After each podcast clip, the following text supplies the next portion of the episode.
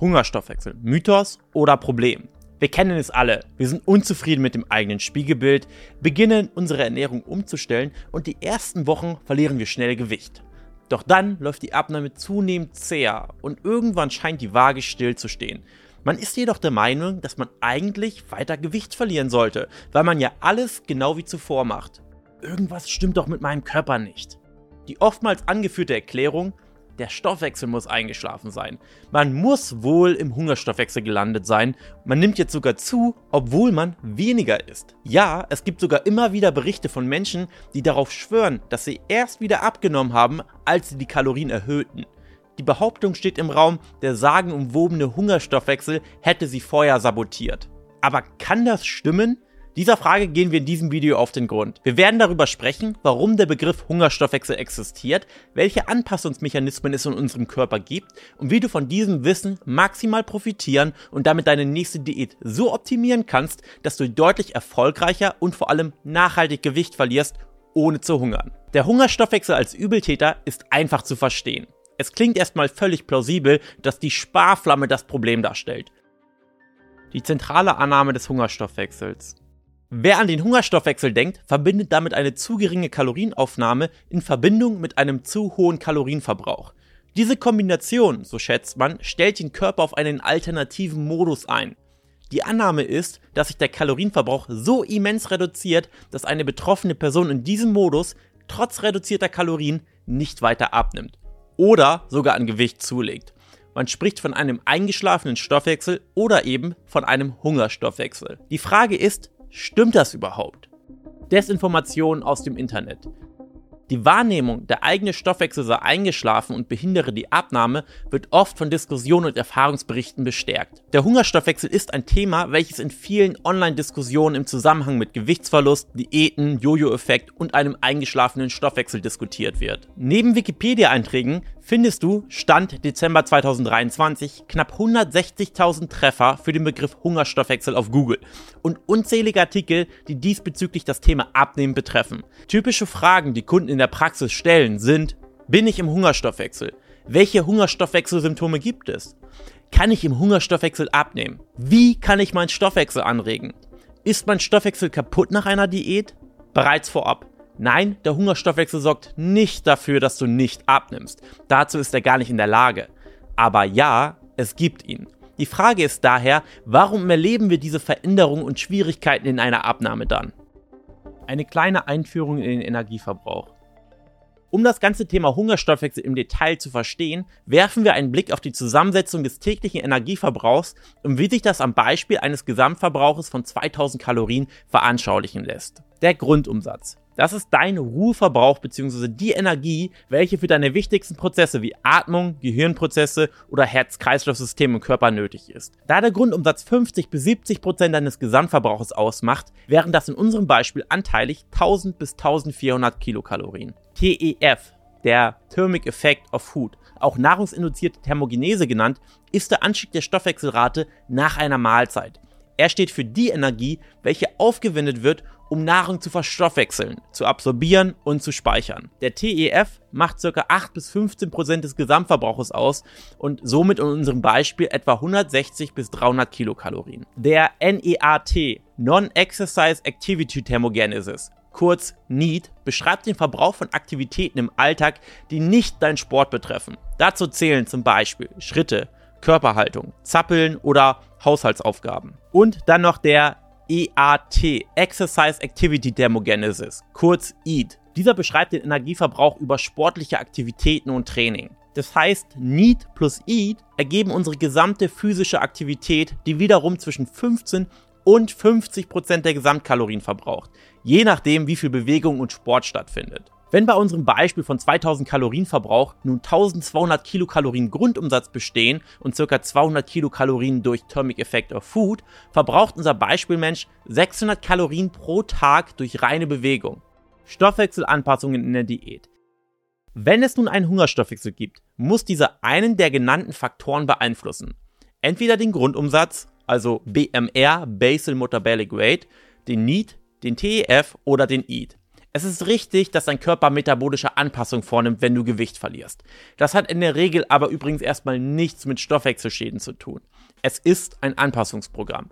Im Rahmen der Evolution hat es einen Vorteil, sich auch einer Mangelsituation anpassen zu können. Nehmen wir an, das Ziel ist es, 10 Kilo Gewicht abzuwerfen.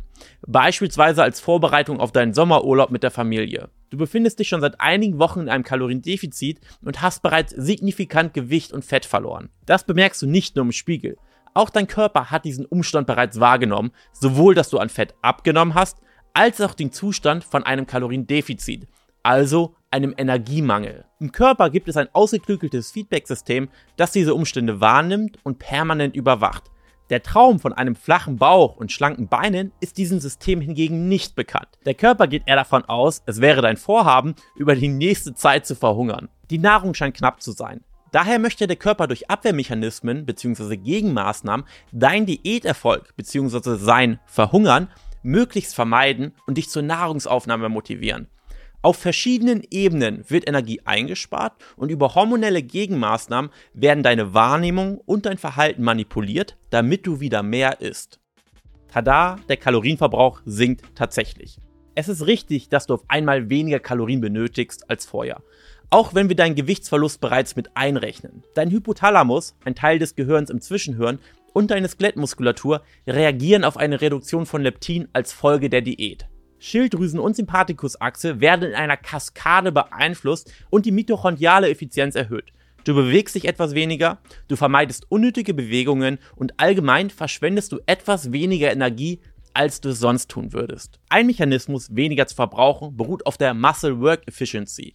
Damit wird durch molekulare Anpassungen im Muskel weniger verbraucht bei gleicher Trainingsintensität und bei gleichem Krafttrainingsvolumen. Das heißt, du machst genauso viel Sport wie vorher, aber verbrauchst weniger. Das heißt, dein Körper leistet an sich genau die gleiche Arbeit, aber verbraucht weniger Kalorien. Wie genau das funktioniert, ist noch unklar. Hinzu kommen Veränderungen in der Menge von Gewebe. Wir nehmen Fett sowie Muskulatur ab auch wenn wir Fettgewebe bevorzugen. Beide Arten von Gewebe brauchen schlicht Energie, um zu existieren. Das Feedback des Kaloriendefizits hat mitunter auch Effekte auf deine Schilddrüse. Ihr wird suggeriert, dass sie weniger Hormone ausschütten soll. Als Reaktion sinkt deine Körpertemperatur, dein Körper vermindert den Abbau von eigenem Gewebe und das beeinflusst am Ende auch deinen Energieverbrauch. Ein kleinerer Motor mit weniger stoffwechselaktivem Gewebe braucht weniger Kraftstoff. Der Ruheverbrauch sinkt. Weniger Gewicht bedeutet, der Körper hat jetzt einen geringeren Erhaltungsbedarf. Ein gewisser Anteil des Rückgangs im Ruheverbrauch, also der Grundumsatz, kann daher durch weniger Körpermasse, also Fett- und Magermasse, erklärt werden.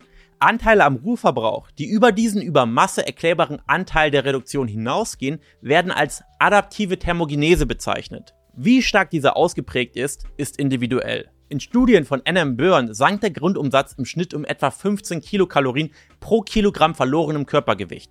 Wenn wir also von 90 Kilogramm auf 75 Kilogramm herunter diäten, sinkt der Grundumsatz um etwa 225 Kilokalorien.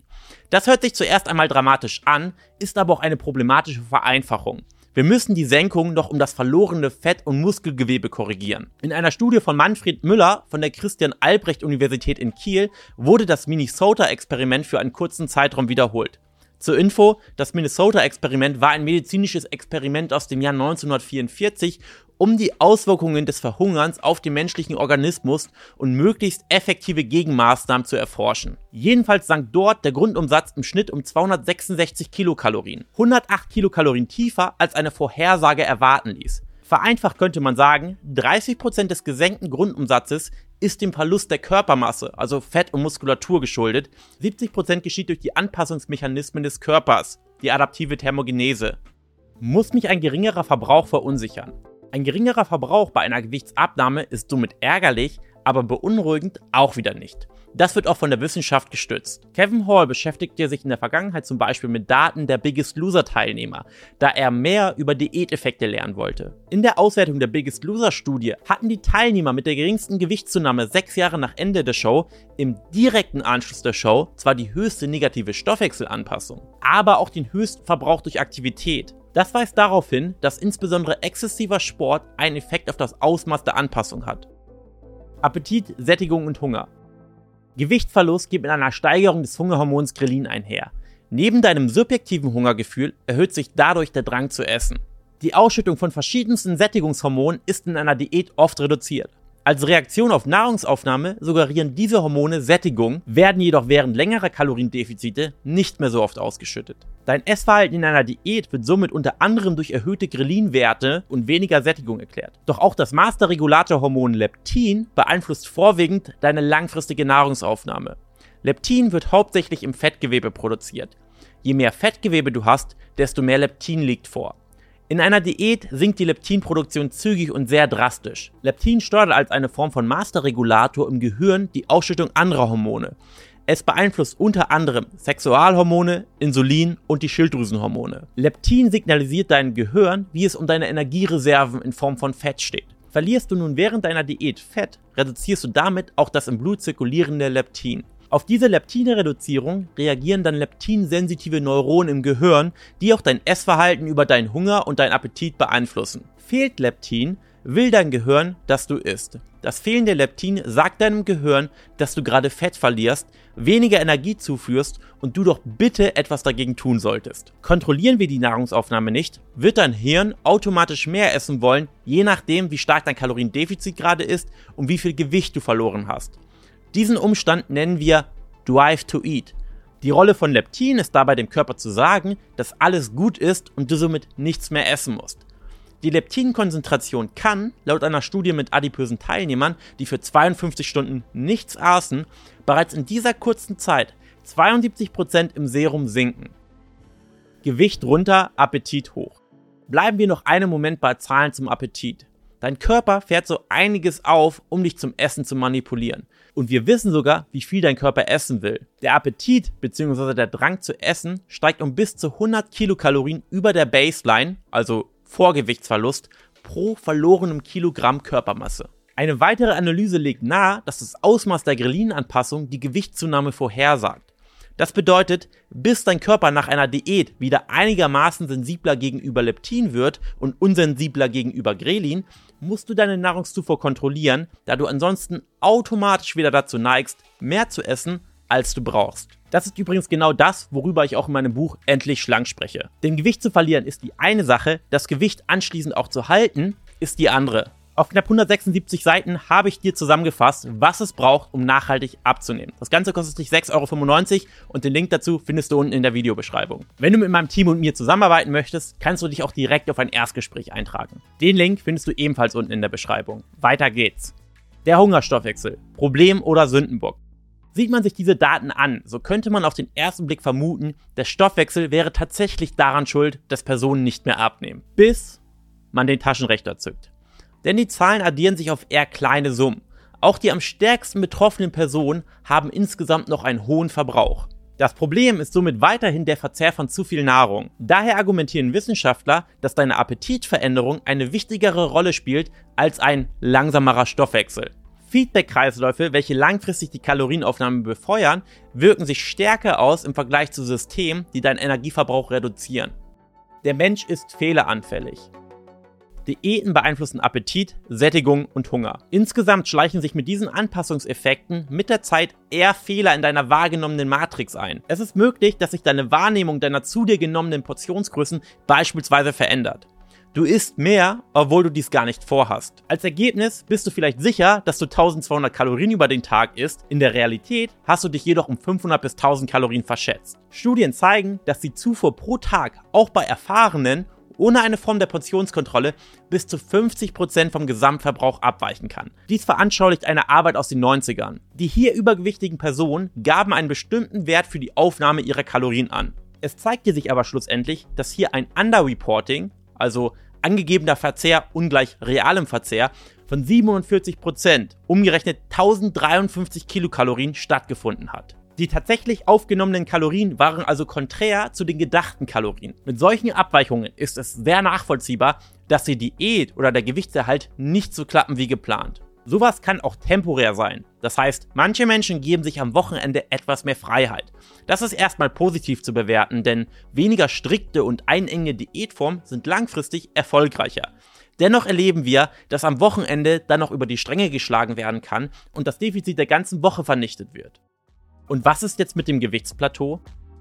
Berichten Menschen davon, dass sie erst mehr Kalorien essen mussten, damit sie wieder abnehmen, das wahrscheinlich nichts mit dem Hungerstoffwechsel zu tun. Sie haben sich vermutlich verschätzt, mehr bewegt und wieder auf andere Nahrung umgestellt. Es ist wahrscheinlich, dass sie ihr Defizit vorher überschätzt haben. Sie kommen mit einem moderateren, angenehmeren Kaloriendefizit oft besser zurecht, reagieren weniger stark mit angepasstem Verhalten und haben dadurch erst die Möglichkeit, ein Defizit durchzuhalten. Manche Veränderungen in der Ernährung, wie eine deutliche Erhöhung der Proteinzufuhr, beeinflussen ebenfalls das Hungergefühl. So kann jemand vermeintlich mehr essen, aber weniger Energie zu sich nehmen. Höhere Kaloriendefizite und Einschränkungen beeinflussen hingegen oft das Verhalten und den Drive to Eat, wodurch in der Realität die Kalorien einer Diät am Ende oft nicht stimmten. Das ist menschlich und ganz normal. Manchmal kommt man schneller ans Ziel, wenn man etwas langsamer vorgeht. Muskelverlust verhindern, der vergessene Faktor. Krafttraining und ausreichend Protein können während einer Diät helfen, adaptiver Thermogenese entgegenzuwirken. Deine Sättigung profitiert zudem von mehr Protein. Zusätzliches Krafttraining hilft beim Erhalt deiner Muskelmasse. Da der Verlust von Muskelmasse dein Essverhalten beeinflussen kann und der Erhalt von Muskulatur zu einem höheren Verbrauch führt und dies einer erneuten Gewichtszunahme entgegenwirkt, ist das Verhindern des Verlustes von Muskelmasse ein nicht zu unterschätzender Faktor bei einer Diät. Bekannt ist, dass auch der Verlust von Muskulatur mit einer Reduktion der Leptinausschüttung einhergeht. Erhältst du deine fettfreie Masse, ist dies hilfreich für die Regulation deines Verhaltens. Turwicki, Jake und andere beschreiben daher, unsere Ergebnisse legen nahe, dass die Zusammensetzung des Gewichtsverlusts eine funktionelle Bedeutung für die Regulierung des Energiehaushalts haben kann, wobei größere Verluste an fettfreier Masse möglicherweise mit einer erhöhten Gewichtszunahme und einem erhöhten Appetit verbunden sind. Der Need reduziert sich. Aufgrund der Regulation der unwillkürlichen Bewegungen neigen Menschen dazu, sich in einer Diät weniger zu bewegen. Die gesunkene Aktivität hat einen entsprechend negativen Effekt auf den Gesamtkalorienverbrauch. Das kann so weit gehen, dass Sporteinheiten, also EAT, zu einer Reduktion des Needs führen. Der Körper ist effizient und spart Energie. Um das zu verhindern, gibt es viele Möglichkeiten. Von geplanten, langsamen Spaziergängen, die man auch zum Runterkommen nutzt, bis hin zur Überwachung mit einem Schrittzähler. Entscheidend ist, dass es zu deinem Alltag passt und dich nicht unter Druck setzt. Crash-Diäten, Stoffwechselkiller oder nützlich? Oftmals wird argumentiert, dass Menschen auf keinen Fall ein zu hohes Kaloriendefizit haben sollten. Crash-Diäten gelten als problematisch. In der Praxis landen wir dabei einem entscheidenden Es kommt drauf an. Der vermeintlich angepasste Hungerstoffwechsel führt nicht einfach zu mehr Gewicht. Auch verhindern die Anpassungen nicht deinen Gewichtsverlust. Ein etwas extremes, aber dennoch imposantes Beispiel aus den 70ern zeigt eine Fallstudie eines sehr übergewichtigen Mannes. Angus Barbier fastete insgesamt 382 Tage. Er verlor von mehr als 200 Kilogramm mehr als 60 Prozent, also 126 Kilogramm seines Startgewichts. Er wurde mit Flüssigkeit, Vitaminen und Mineralien versorgt. Seltener gab es eine Suppe mit Geschmack. Er zeigte nach dem Fastenbrechen einen normalen, für seinen dann normalen Körperbau angepassten Stoffwechsel. Auch Jahre nach dieser Extremdiät nahm er nicht wesentlich viel zu. Dies ist nicht als Empfehlung zu werten.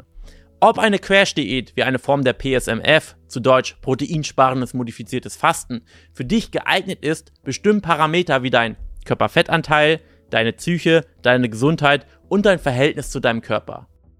Abschließende Worte und Fazit. Der Hungerstoffwechsel und die adaptive Thermogenese existieren aber sie erklären in den meisten Fällen nicht, wieso jemand nicht abnimmt oder zunimmt. Die tatsächliche Reduktion des Verbrauches ist eher gering. Der Begriff Hungerstoffwechsel ist daher oft nur eine Halbwahrheit oder oftmals sogar Unsinn. Dagegen richtig ist, dass Gewichts- und Fettverlust im Rahmen eines Kaloriendefizits eine Veränderung in Verhalten und Biochemie im Körper auslösen kann. Diese Reaktion ist individuell und über den Verlauf der Diät unterschiedlich. Diese Abwehrreaktionen treten immer auf. Die Frage ist nur, wie stark. Dabei sind die Probleme vor allen Dingen im Verhalten zu sehen, da wir deutlich weniger Bewegung aufweisen und deutlich mehr essen wollen. Es ist trotz dieser Abwehrreaktion möglich, weiter abzunehmen. Es fällt nur schwerer und entscheidend ist eine langfristig nachhaltige Strategie. Eine signifikante Gewichtszunahme trotz angeblich geringer Kalorien ist hingegen kein Resultat des Hungerstoffwechsels. Hier ist mit Sicherheit entweder eine Wasserzunahme aufgrund von Stress oder Medikamenten oder aber eine deutlich von der eigenen Wahrnehmung abweichendes Essverhalten vorhanden. Gleichermaßen gibt es Strategien wie die Erhöhung des Volumens der Nahrung, oft und viel Protein zu sich zu nehmen, oder die Diätpausen, die den Effekt des Stoffwechsels etwas entgegenwirken können.